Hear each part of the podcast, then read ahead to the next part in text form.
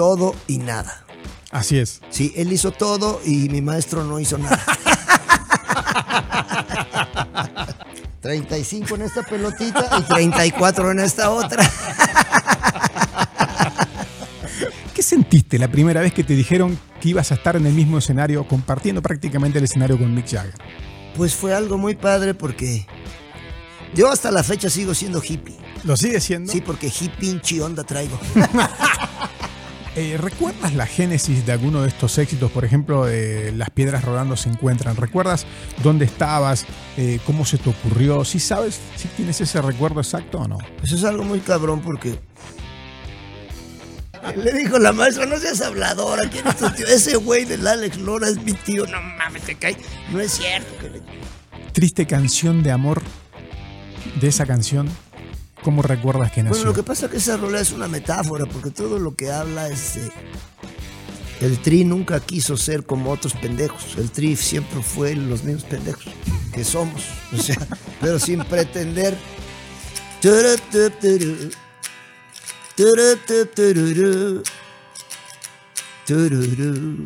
Y que viva, y que viva el rock and roll. Ah, si ya estás cansado de ir a la escuela. El maestro Alex Lora. Oh, muchas gracias. Muchas gracias por invitarme aquí a tu programa y un abrazo para toda la banda de parte del Tri de México. ¡Qué bárbaro! Eh, fíjate que llevo 30 años en esta industria, yo radio, televisión, etcétera. Y, los que le faltan. No, no, no sé, no sé. Pero es la segunda o tercera vez que tengo el, honor de, estar compartiendo un mismo espacio contigo. Oh, muchas gracias. Y, todas esas veces, y hoy, neta, Alex, tengo la seguridad que estoy frente a una leyenda viviente. Oh, muchas gracias. No, pues es un honor para mí estar aquí en Radio Show contigo y aparte pues que me des la oportunidad de saludar a toda la banda y anunciarles que ya está el nuevo álbum del Tri a partir del 5 de mayo, porque yo soy poblano, y el 5 de mayo se festejaron 160 años de la batalla de Puebla, por eso es que decidí que se subiera a todas las plataformas, ya están todas las plataformas para que lo puedan escuchar el álbum Qué chingón, el álbum número 53 del Tri, y ese es el boletín de prensa del álbum. Que también está chingón. Está chingón, porque es como un cómic y trae todas las rolas, eh, cada rola trae su, su caricatura, ¿va? Sí, sí, sí. Según, según la rola, es la caricatura que trae. Acá estoy con mi compadre Cirilo, acá no quiero ser presidente, aquí con mi maestro Manzanero, aquí con mi compadre Marcelo Mota de el grupo Amén de Perú, con mi compadre Cirilo de España, con mi compadre Mario Yan de Rata Blanca, eh, Los Héroes de Blanco, en el metro, en fin, que cada rola trae su... Eh, soñando contigo, soñando conmigo, cada rola trae su caricatura y precisamente pues por eso es que fue el boletín de prensa. Ahorita pues todos tres pendejos lo agarran y no, tiran o no lo no, con el tiempo este? esto va esto exactamente con, el, tiempo? esa madre va a ser inapreciable o sea para la banda es algo de super colección esto va a ser como un cómic de eso que ahora que ahora cuestan un millón de dólares sí porque ahí viene es para presentar el álbum del que trae esa rolita de qué chingón, mi chingón, qué chingón, eres un chingón. Qué chingón, mi chingón, qué chingón, eres un chingón. Por las cosas chingonas hacemos en México. Yo le chingo, tú le chingas, él le chinga, todos le chingamos. Yo le chingo, tú le chingas, él le chinga, todos le chingamos. Y los que no le chinguen, pues ya se chingaron. ¡Qué chingón, mi chingón, qué chingón! Eres un chingón. Qué bárbaro, de colección, para coleccionar. Sí, claro. El álbum, sí, todo en realidad. Que no existe físicamente, aunque hay quien ha pedido que se haga físicamente, pero no existe físicamente, pero está en todas las plataformas y ahí pueden escuchar pues todas las rolas que trae Sí. el álbum, que son 13 en total. En digital. Eh, Alex, eh, vos has escrito las páginas más emblemáticas del rock mexicano. Bueno, lo que pasa es que ya con 53 años, 53 álbumes, ya casi vamos para 54 años, porque el 12 de octubre del 68, cuando fue mi primera tocada ya en forma, fue cuando iniciaron los Juegos Olímpicos en México. Entonces, pues en 53 años, ya casi 54 de tocadas, pues ahora sí que tengo cualquier cantidad de anécdotas, de historias y he convivido, conocido a grandes rock and rolleros, grandes eh, deportistas, líderes de opinión, intelectuales, Presidentes. presidentes y este pues ahora sí que le mandamos le mandamos un abrazo a, a mi maestro el presidente de la Sociedad de Autores y Compositores el maestro Martín Urieta compositor de grandes rolas también Saludos para el maestro. que por cierto eh, un chascarrillo de mi maestro es que dice que eh, tiene una composición en coautoría con el maestro Vicente Garrido todo y nada Así es. Sí, él hizo todo y mi maestro no hizo nada. Ay. Eh, Alex, siempre te vemos acompañado de la guitarra. Ah, claro, pues sí. Es como parte, parte tuya estar siempre con la guitarra. Vas a las entrevistas. En todos lados andas con, con la guitarra. Aprendiste a tocar la guitarra por, por tu mamá, ¿no? Porque según lo que estemos hablando Tú le vas y metiendo. las pendejadas que estemos diciendo, pues salen de- para tocar algún pedazo de una rola, sí. Te apoyas mucho en eso. Por ejemplo, este realmente yo tengo el honor de tener una composición en sociedad con el maestro José Alfredo Jiménez, que esa sí es cierto, ¿va? Eh, cuando murió el maestro dejó escrita una canción en una servilleta que se llama Vino y Mujeres. Y José Alfredo Hijo, que por cierto acaba de fallecer hace poco, el maestro, le mandamos un abrazo también hasta el cielo a los dos. Este, cuando se grabó el álbum 3X, el aniversario de 30 años de la muerte de José Alfredo, me dijo, eh, varios rockeros grabaron rolas de José Alfredo, versión rockera, ¿va? Y me dijo, me encantaría que tú le pusieras música a esta para que pues fuera la primera canción de mi papá que naciera siendo un rock and roll. Entonces tengo ese honor de que en el disco de José Alfredo 3X, a 30 años de su muerte, dice, Vino y Mujeres, José Alfredo Jiménez y Alex Lora. José Alfredo Jiménez letra, Alex Lora música, esa que dice... Dice la gente que soy un perdido, que voy por el mundo tomando mezcal. Esa es mi vida, para eso he nacido y no creo que haya nadie que me haga cambiar. De las mujeres yo ya ni me acuerdo, porque en los amores mi suerte es fatal. Solo me queda un leve recuerdo que ya con el tiempo tendré que olvidar. Vino y mujeres, placer de la vida. Vino y mujeres me hacen mucho mal. Vino y mujeres, dos cosas que arruinan, pero aunque me arruinen, las quiero tomar. ¡Qué bárbaro! Vino y mujeres, dos cosas que arruinan. Pero aunque me arruinen, las quiero tomar. Así, así dice. Y entonces tengo el honor de haber musicalizado esa rola del maestro José Alfredo. Entonces, pues, ahora sí que no cualquiera No. tiene una rola en coautoría con José Alfredo No, no, Jiménez. claro que no. ¿Recuerdas cuál fue la primera canción que escribiste? ¿Tienes ese recuerdo, Alex? La primera canción. Bueno, en español, la Sí. primera que inventé fue esa de Oye, cantinero, sírveme otra copa, por favor. Quiero estar borracho, yo quiero sentirme de lo peor. Quiero tomar mucho, Quiero tomar mucho para olvidar. Esa fue la primera. ¿Y En dónde español, estabas? sí. ¿Dónde estabas? De hecho, yo empecé inventando mis rolas más bien en inglés. Ok, ok. ¿Y las escribías en, aquella- inglés? Sí, en aquella época pues empecé inventando Lennon Blues, eh, Ah. Don't Ask Me, ¿Y cuántos años tenías en esa primera canción que pues escribiste? como unos 16, 17. ¿Estabas chavito? Todavía estoy. Claro. Ahorita tengo 35. 35 en esta pelotita y 34 en esta otra.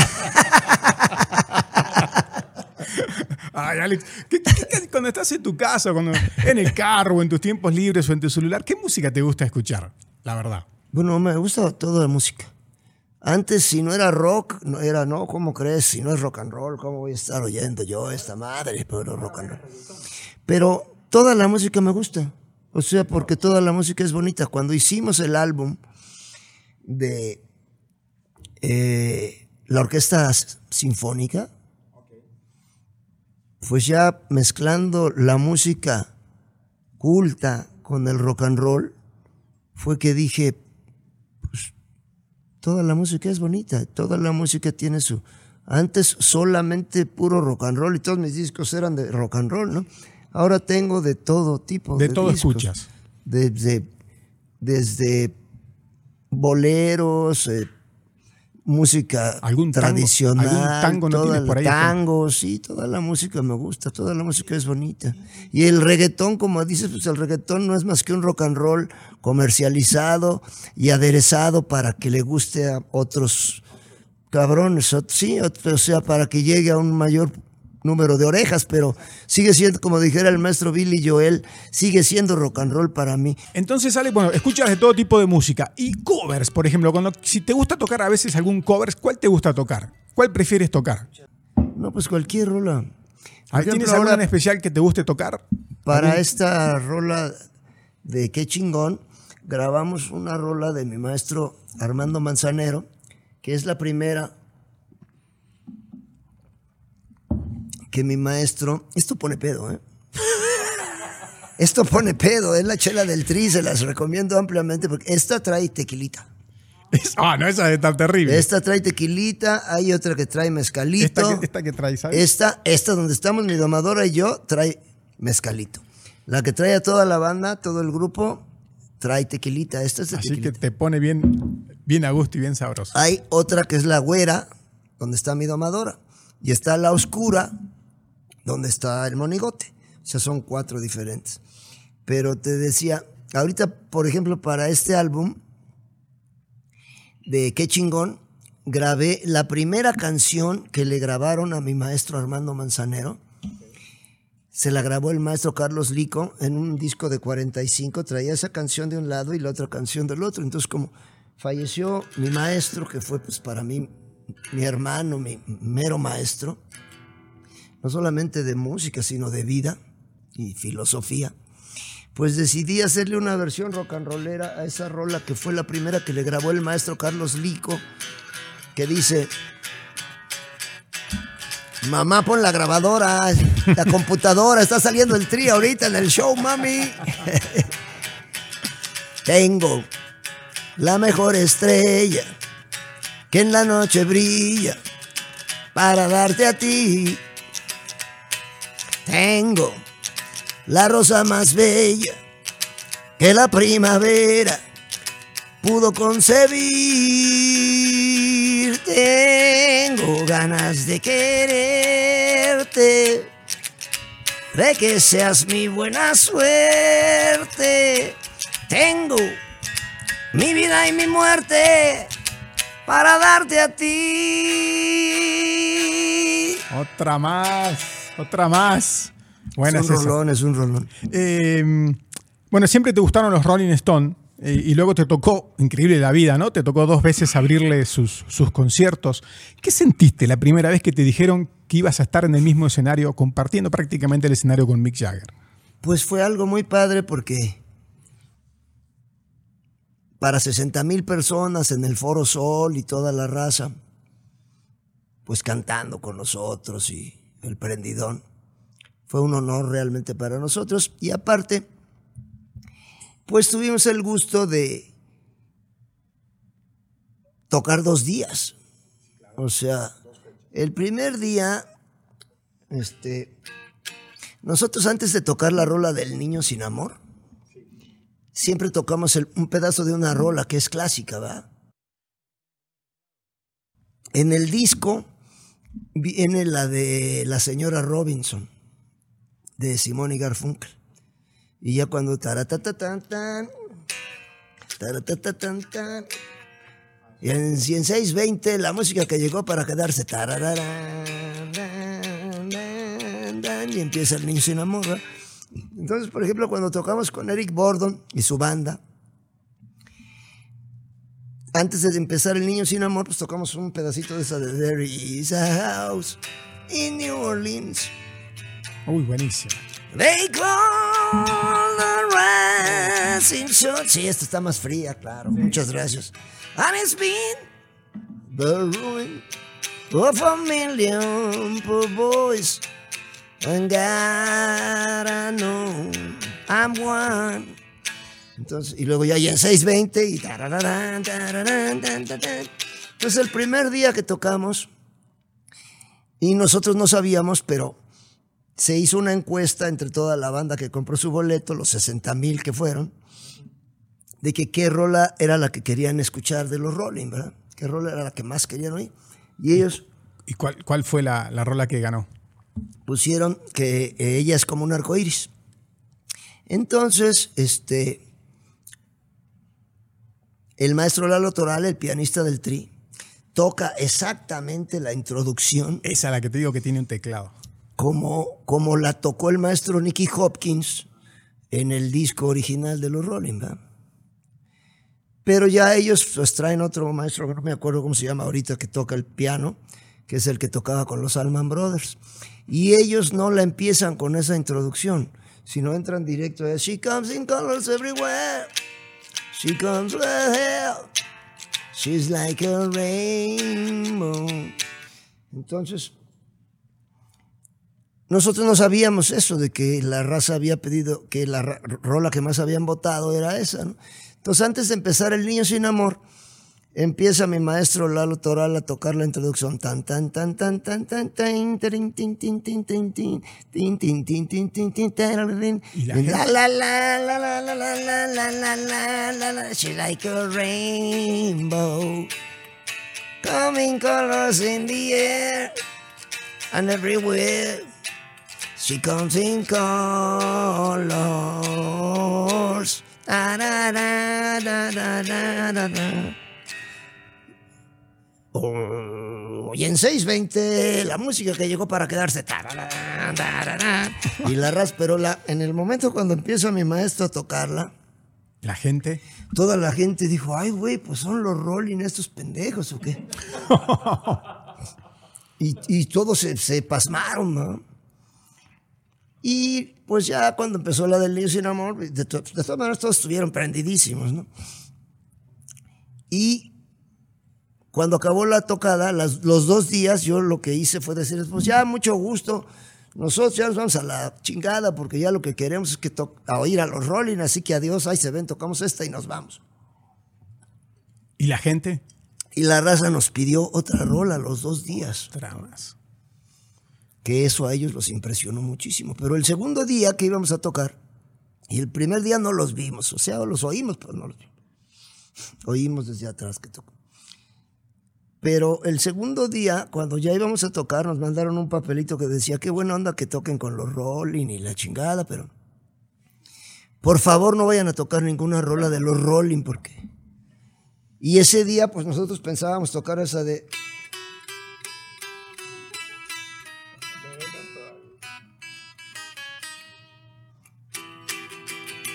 Y en 6.20, la música que llegó para quedarse.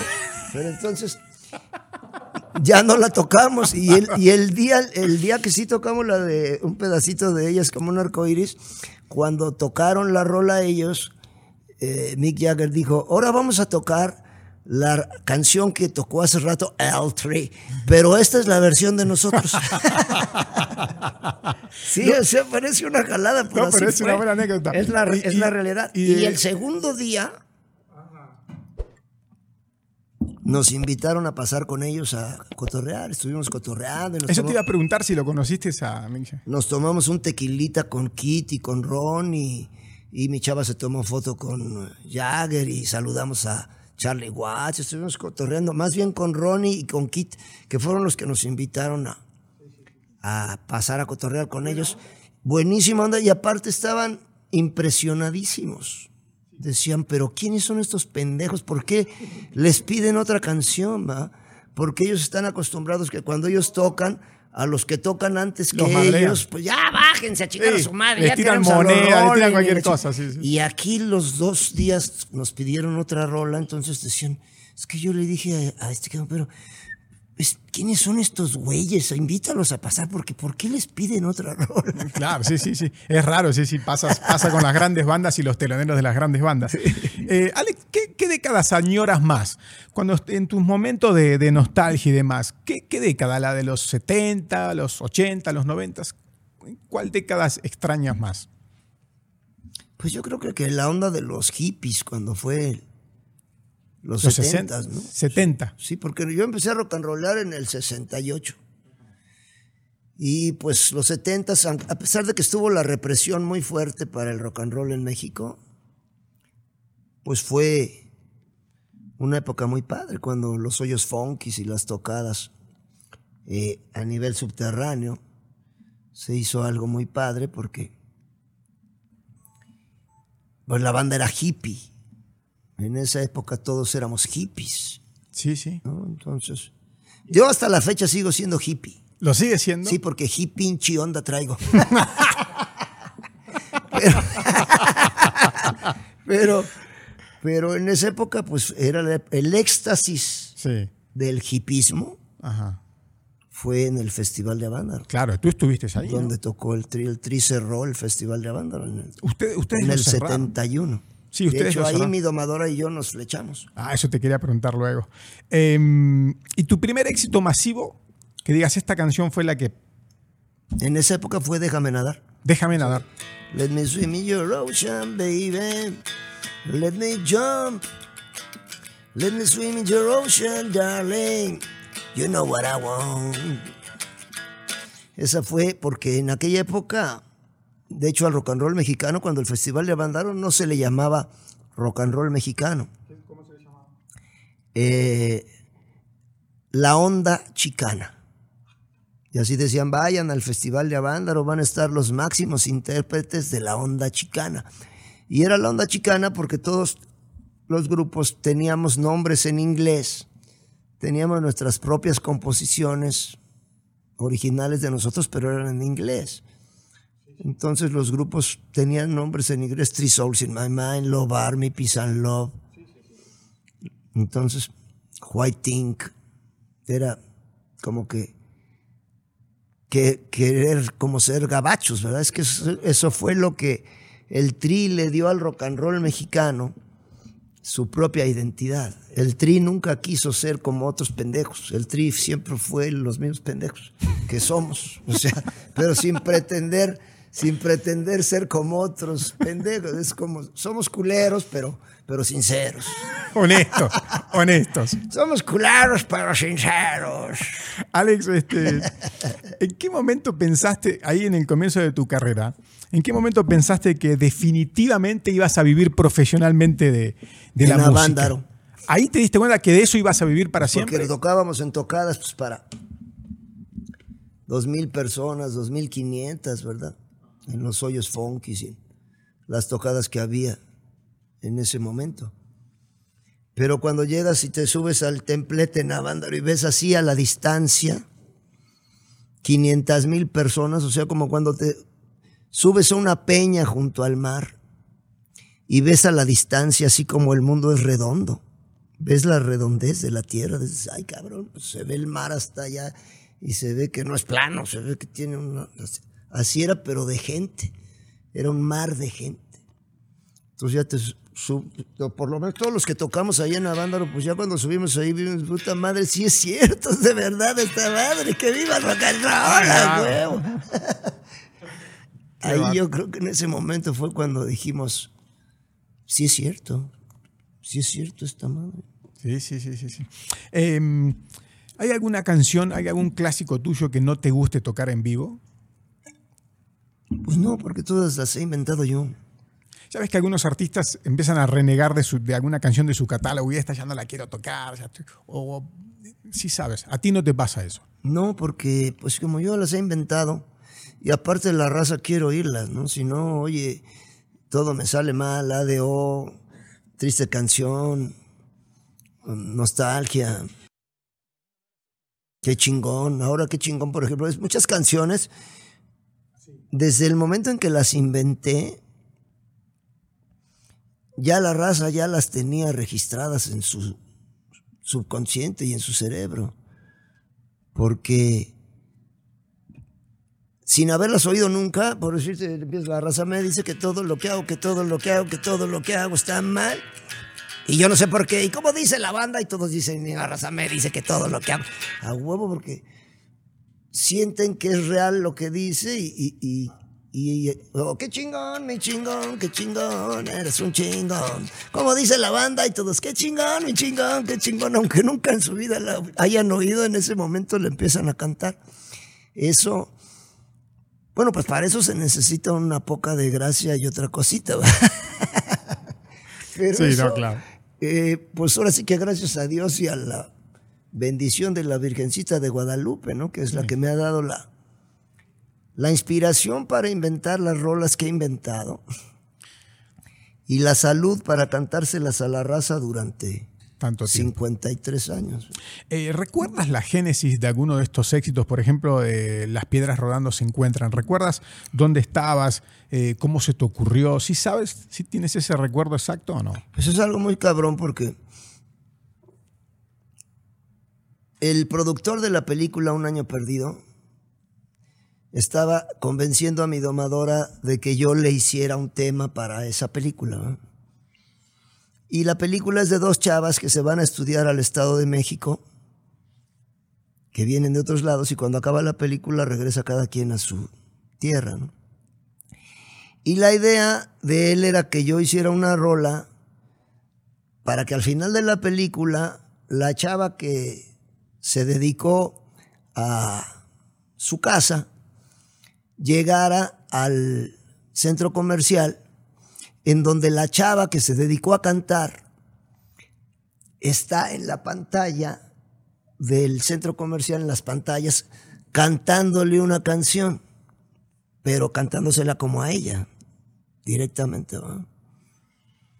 Entonces, para ambientar la película como que en los años ochentas, el productor lo que hizo fue poner tres o cuatro rolas mías, Chavo de Onda, La Gitana, todo tiene una razón. Oye, cantinero, algo así, para darte la idea de que estábamos en los ochentas, aunque la película pues ya es de los noventas, ¿no? Y cuando me dijo, es que lo que quiere este pendejo es que tú le hagas la música de la película, el, tema. Le dije, pues tengo un chingo de canciones que el güey agarre la que quiere y que ese es el tema. No, pero es que quiere que la hagas. Entonces ya lo fuimos a ver, lo cotorreamos y dice, es que lo que me explicó esto de que una chava se la va a estar cantando a la otra. Le dije, puta, pues estás muy cabrón. Porque en primera yo las rolas que hago son para gritarlas yo. En segunda, yo hacer una rola para que una chava la cante, puta. Está muy cabrón no, pero sí, porque eso va a ser un éxito. Y entonces, tanto se aferró y convenció a mi domadora y mi domadora me dijo, pues invéntale el... Le dije, bueno, pues préstame el guion. Y entonces ya leí todo el guion, de qué se trataba y todo el pedo. Y por eso fue que hice la rola. Pero yo a la artista que la cantó, bueno, sí la conozco y después hemos cotorreado y es buena onda, que es Tiare Escanda. Tiare Escanda le está cantando la canción al final de la película a Vanessa Bauche, que es la otra chava. De hecho, Vanessa Bauche sale en el video de Todo me sale mal del tri. Y cuando fuimos a grabarla, lo único que grabamos fue, el, yo grabé la guitarra y el wea, el armoniquista Rafa, grabó la armónica en un estudio. Ni vimos a Tiare, ¿no? Nada más le grabamos Y luego ella grabó encima, metió la voz que yo le dije, como, o sea, grabé, pero no para que quedara, sino para que ella viera cómo era, ¿no? Pero luego resulta que la rola ganó el Ariel, el mejor tema musical de una película en ese año. El Ariel, pues para nosotros es como lo que sería el Oscar. Entonces, nosotros la retomamos y la grabamos ya con el Trin para el álbum de una rola para los minusválidos. Y a partir de ese momento se volvió pues, en un himno. Ya la han grabado. Bueno, la grabé, me invitaron los de la Sonora Dinamita, la grabaron y yo fui a, desbarrar ahí con ellos haciéndole la mamada. De y, la han grabado los punks, dos minutos, la, grabaron en versión punk, los mariachis la tocan. Y ahora, de por sí, era un himno. Pero cuando fue la cuareterna, la epidemia, todo el, pues con eso de la lejanía con tus seres queridos y las piedras se volverán a encontrar, puta, se volvió más cabrón. Entonces, y ahorita, pues es imposible que en una tocada no tocáramos esa rolita porque sería como, como ir al fútbol y, no mentarle la madre al árbitro. O sea, sería ese de.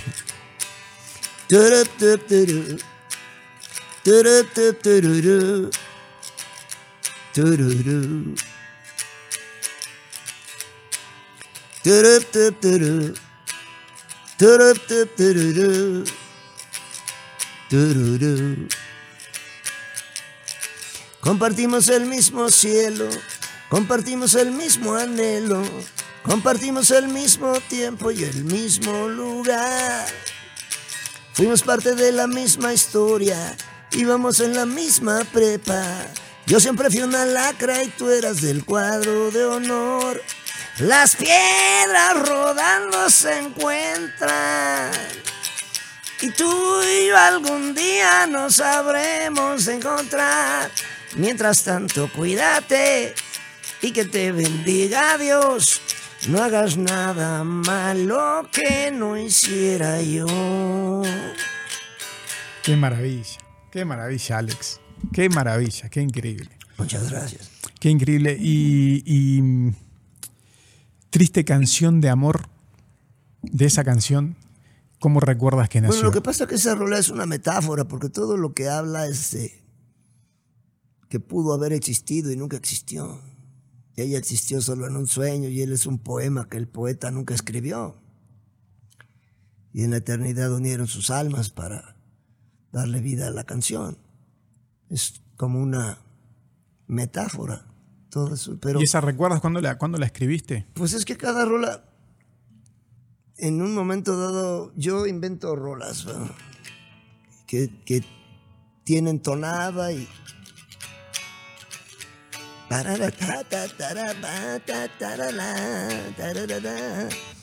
y luego en algún momento que me cae el tema de, de qué puede hablar o de qué se podría tratar, pues en ese momento trato de adaptar esa, ese tema, ese, esa idea a la tonada y la música que ya más o menos. Sí, sí, sí. Esa es una forma. Pero a veces hay otra forma que ya tengo el tema, ya tengo la idea de lo que se va a tratar, pero no tengo música ni tonada ni nada, entonces trato de inventar algo que se adapte a lo que ya existe. No es de que me siente aquí ahorita te digo voy, a voy a inventarte una rola ahorita, ¿va?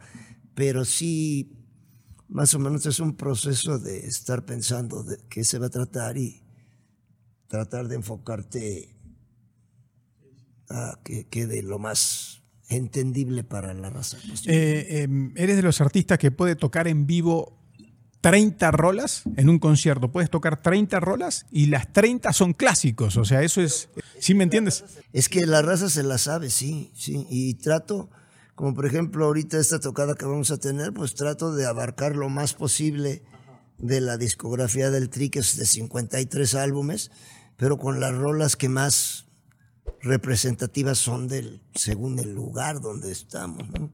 También. O el momento que se está viviendo. Por decir San Juanico, eh, pues es muy específico. Cuando dice fue el 19 de noviembre, cuando empezaba a amanecer, pues fue el 19 de noviembre. Entonces, cuando es octubre, noviembre, diciembre, pues a huevo la tengo que tocar. Pero hay momentos que, por decirte, ahorita en cualquier momento, hoy se junta una bandita de San Juanico, San Juanico, San, pues chingue San Juanico, aunque sea eh, julio, ¿verdad? porque en un momento dado la raza quiere no solo oír las rolas, sino cantarlas. Es mucho la onda de cantarlas con nosotros. Y cantando con nosotros, pues se desahogan y se crea una catarsis, se crea el momento para que, pues, ellos sean felices y nosotros también. Al menos por ese momento. Luego cuando, cuando termina le da como una resaca, una cruz. Regresas a la, a la realidad. Eh, por eso es que hemos hecho tantas tocadas en los centros de readaptación social, ¿verdad? Y por eso es que tenemos grabado un disco en la cárcel de Santa Marta, un disco en la cárcel de Santa Marta de Mujeres, un disco en la cárcel de El Reclusorio Oriente, que pues fueron grabados gracias a que las autoridades del Centro de Redactación Social nos dio la oportunidad de meter el equipo para poder sí. Pues es verdad que has dejado una huella, una huella importante en el sistema penitenciario. Nosotros lo tenemos ahí al señor, si lo ves, al señor Johnny Cash. Juanito Efectivo. Juanito Efectivo fue el primero que lo hizo allá en Prison, sí. Él fue el primero. Pero nosotros lo hicimos no porque Juanito lo haya hecho, que es muy chingón el maestro, sino porque la primera vez que fuimos fue porque teníamos unos valedores que estaban clavados en Lecumberri, que fue la primera cárcel más gruesa que hubo en México. Y una semana antes de que la demolieran para convertirla en, en archivo de la nación, unos valedores de nosotros que estaban ahí en la F, que era la de delitos contra la salud, nos invitaron a ir a echar unas rolas ahí. Entonces fuimos a aventarnos unas rolas y tocamos lógicamente la de el rock de la cárcel es para el 47 le dijo al 23, óyeme mi cuate es la oportunidad, tú haz lo que quieras pero yo no voy, pues yo no quiero dejar de bailar el rock. Todo el mundo baila, todo el mundo en la prisión corrieron a bailar el rock. Entonces, pues ese fue el prendidón en la F. Fue la primera vez que fuimos. ¿Y? A Lecumber. Entonces, cuando estábamos terminando de tocar en la F, llegaron los custodios de ahí y nos dijeron, oye, ahorita en la escuela está tocando un grupo de jazz. Es el día del no sé qué. ¿Y por qué no van y se echan unas rolas allá? Ah, pues si nos ayudan cargando todo esto y si nuestros valedores que estaban ahí recluidos van con nosotros ayudándonos a llevar todo, pues vamos a la escuela. Pues de la, primero tocamos en la F, después tocamos en la escuela. Y cuando estábamos terminando, digo en la escuela, en la, en el, sí, en la escuela. Cuando estábamos terminando de tocar en la escuela, que era como así como un centro de convenciones adentro, nos dicen, oye, es que están oyendo los de la O. No, vamos para allá. Y, y, allá en la O se oye porque, y están desesperados porque como esos güeyes son los este, reclusos extranjeros. Estaban solos ahí. Pues nunca viene nadie a visitarlos y nunca les han traído ni teatro griñola a estos pobres pendejos. Y dicen que vayan, que los invitan a comer y que, y aparte nos dieron unas galletitas de esas que te ponían muy chistosos ya cuando fuimos. ah, qué chingonas galletitas que ellos mismos preparaban ahí, ¿no? Y ahí fueron. le dijimos, pues oye, pues si nuestros valedores de la F que vinieron con nosotros aquí a la escuela nos ayudan y ustedes también a cargar todo el mugrero y vamos allá a la O, pues vamos y nos echamos otro pues fuimos. Y entonces, comimos y luego ya nos echamos una tocada con los internos extranjeros de la O. Y pues entramos como a las diez y media de la mañana y salimos como a las once de la noche. Fue Todo el día estuvieron. La primera vez que tocamos en un centro de readaptación en Lecumberri. Y ya después de eso, pues se corrió la voz y entonces pues ya los internos de todas las Fs, del, Oriente, de Barrientos, del tutelar de menores, de todos. Entonces hemos recorrido pues ahora sí que la cárcel de mujeres. Santa Marta, ¿no? Ahí grabaste Santa Marta de mujeres. ahí grabamos Libertad Incondicional. Y pues ahora sí que hemos recorrido todos los centros de readaptación social. También aquí en, en Guadalajara hicimos tocada también, eh, sí, en, en, este centro de readaptación social. En Querétaro, en Chiapas. Sí, pues ya has andado por, por todas las cárceles del país. Eh, pues nadie ha reflejado la, la realidad política, político-social de, de, México a través de la música como, pues, como tú, ¿no, Alex? Eh, eh, bueno, el maestro Oscar Chávez. También. De hecho, en los libros de primaria de,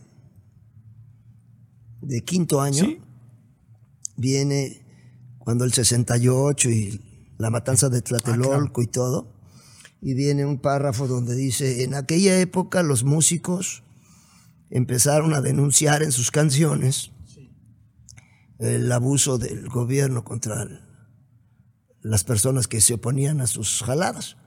El maestro Oscar Chávez y Alex Lora y el Tri tienen canciones que... Y yo me enteré porque mi sobrina, que está, iba en quinto y estaba oyendo eso, leyendo eso, cuando vio el pedo, dije, es, mi tío. Le dijo la maestra, no seas habladora, ¿quién es tu tío? Ese güey del Alex Lora es mi tío, no mames, te cae. No es cierto que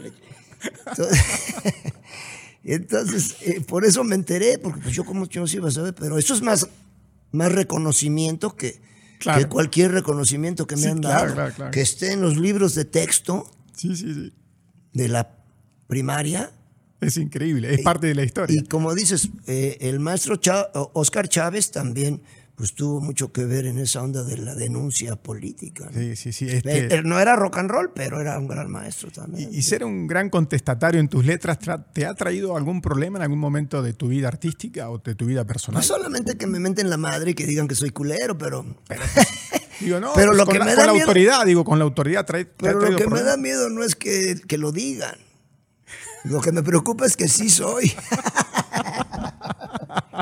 pero, pero este, no, porque lo que dicen las canciones, ahora sí, como dice la rola que le compuse a Carlos Salinas, lo que dicen no lo digo yo.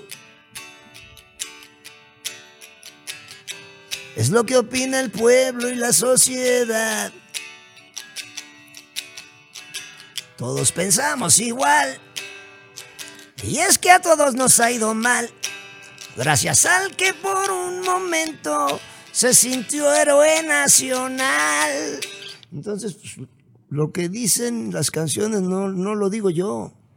Es lo que opina el pueblo y la sociedad. Fíjate que tus letras eran contestatarias y siguen siendo contestatarias en, en un momento difícil, porque en los 70 no es lo mismo ah, que ahora. Había que tener pelotas también. ¿eh? No, ahorita cualquiera tira rollos en las redes y se burla de los personajes y todo eso. Es más, eso es de todos los días.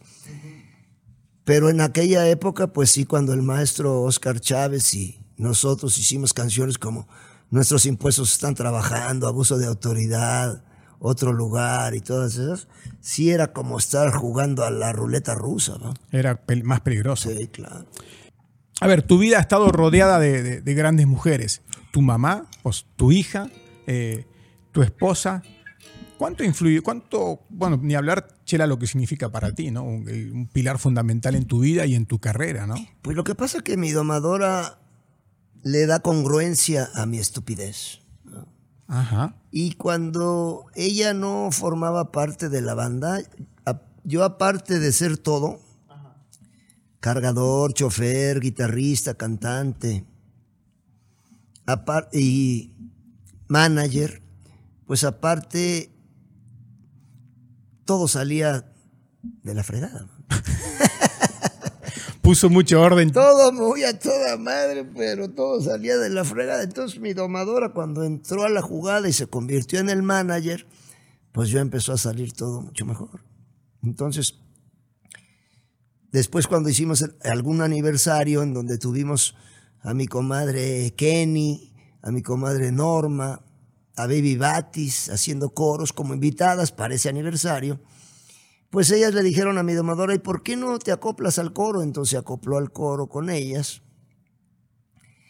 Y ya que pasó esa tocada de aniversario, pues yo le dije, oye, pues si tú te sabes todas las rolas, ¿por qué no te acoplas y ya para que seas parte de la banda también? Entonces ella, aparte de ser el manager, pues también es cantante de la banda. Ella, cuando, cuando tú dices que es tu domadora, porque lo dices siempre, es porque realmente te guió, te encarriló cuando te estabas yendo para el barranco, Alex. Pues como que me ¿Enfocó? enderezó, sí. O sea, dejó de ser, me hizo comprender que la fiesta es la fiesta y el desmadre es el desmadre y ya el rock and roll para que vaya bien y todo salga bien, pues hay que estar enfocados, si no. Si no, no funciona el negocio y, tampoco. y pensar que realmente es un jale, ¿no? Digo, para ir cerrando ya, eh, Alex, ¿qué sientes haber influido y seguir influyendo en tantas generaciones? Porque a tus conciertos van padres, hijos, abuelos, de, de todas las edades. ¿Qué, qué se siente? Pues mira, yo me siento muy contento de ver que los chavitos se identifican con mis rolas y las cantan conmigo, se las saben mejor que yo. Que de hecho esos me preguntan, ¿cómo le haces para que los millennials les gusten tus rolas? Digo, Pues es que es que a mí me vale madres. Y a ellos también les vale madres, y a los perennials también les vale madres, y a todo el mundo. Y todos queremos divertirnos, desahogarnos, echar desmadre y rock and rollear. Entonces, no es que yo me haya enfocado para decir, no, pues es que sí he inventado varias rolas para los niños de papi, no me pegues porque estoy chiquito. Y pobres de los niños, y el niño sin amor, y millones de niños, ¿verdad? Pero no es tanto pensando en que a ellos les guste o no. A ellos les gusta porque entienden que la música, como decíamos hace un momento, comercial, este, que se pasa por una coladera y se, se comercializa y se adereza de algunas formas para que llegue a un mayor número de oídos, en un momento dado es algo muy falso. Sí, sí, pasajero.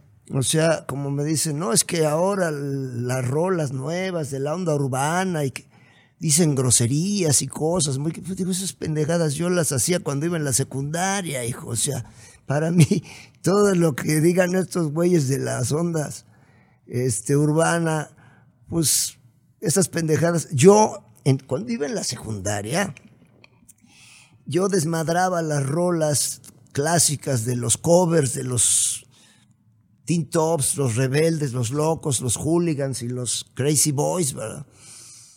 Entonces, este, a mis cuates les decía, mira, si me regalas, eh, si en el recreo me compras una torta y un refresco, te hago tu rola. Ajá. Y les hacía su rola, pero así con el pupitre les cantaba y les tocaba su rola de ese pinche Gómez es un vale madres y, me regalaban una torta. Entonces, entonces les cantaba lo de desquintada, ah, ah, ah, desquintada. Tú tienes una carita deliciosa y tienes un cuerpecito angelical. Tú tienes una boquita que se antoja. Pero tu pucha, ay, qué cosa tan fatal. Ah, ah, ah. Entonces, puta madre, pues así como te la estás curando, así se la curaban. Y era la mamada. Ahorita que me vengan a mamar con los pinches, la música urbana de ahorita, puta, esas mamadas yo las hacía no me la estoy jalando. Yo esas mamadas las hacía cuando iba en la secundaria, más en la primaria, cabrón. Entonces, pues ahorita, como dijera el maestro, Billy Joel Uf, sigue siendo rock and roll para mí. siempre. Claro. Porque todos queremos rock and rollear, olvidarnos de nuestros problemas, sentirnos libres y que nos valga madre. Aunque sea por un ratito. Bueno, Alex, se, se te agradece mucho. Hay, hay algo que has obtenido a lo largo de, de tu vida, de tu carrera, y que no todos los hombres pueden presumir, Alex, y eso es respeto. Si sabes, este, se te respeta en lo profesional y en lo personal. Bueno, entonces Muchas es gracias. importantísimo. Tienes, fíjate que eres un showman, no solamente en el escenario, en las entrevistas, con la gente, eres un showman, eres como los raperos le llaman flow, tú tienes el mejor flow del rock and roll. Pues desde que era chavito, gracias a Dios, yo creo que la Virgencita me iluminó con ese don de entretener a la raza, ¿verdad? Porque pues así hay muchas bandas, muchos grupos y que los oyes tocar y dices, su pedo es qué bonito soy, qué lindo soy, como me quiero, ¿verdad? Y dices, puta, pues la primera rola, qué chingón tocan. La segunda, "Uy, pues tocan poca madre, ¿verdad? La tercera, oye, pero pues qué hueva, ¿no? Y qué guapos cabrones, pero puta, No, no. no, no hay interacción, no hay desmadre, ¿no? Eh, eh, para tú poder llevar una tocada de dos horas, pues no es nada más que les toques, es que los entretengas y los hagas participar, porque si no, pues qué hueva, la verdad. Francamente, qué hueva, ¿no? Para tercera rola ya, qué hueva. Sí, ya qué hueva, sí, la verdad. Bueno, Alex, pues ya sabes, tienes, tienes un ángel especial que te ha acompañado toda la vida, se te quiere, se te admira, hermano. Muchísimas gracias por invitarme. Y ustedes, chamacos, recuerden, el rock and roll es un deporte. Practíquenlo conectándose a Radio Show. Gracias, maestro. Y que viva, Y que viva el rock and roll. Ah, Si ya estás cansado de ir a la escuela y tienes problemas por no tener cartilla, olvídate de todo por un momento y que viva el rock and roll. Que viva el rock and roll. Viva el rock and roll. Que viva el rock and roll. Y recuerden, niños, el rock and roll es un deporte. Practíquenlo conectándose a Radio Show. y que viva el rock and roll. Gracias. Muchas Gracias, gracias. Muchas gracias.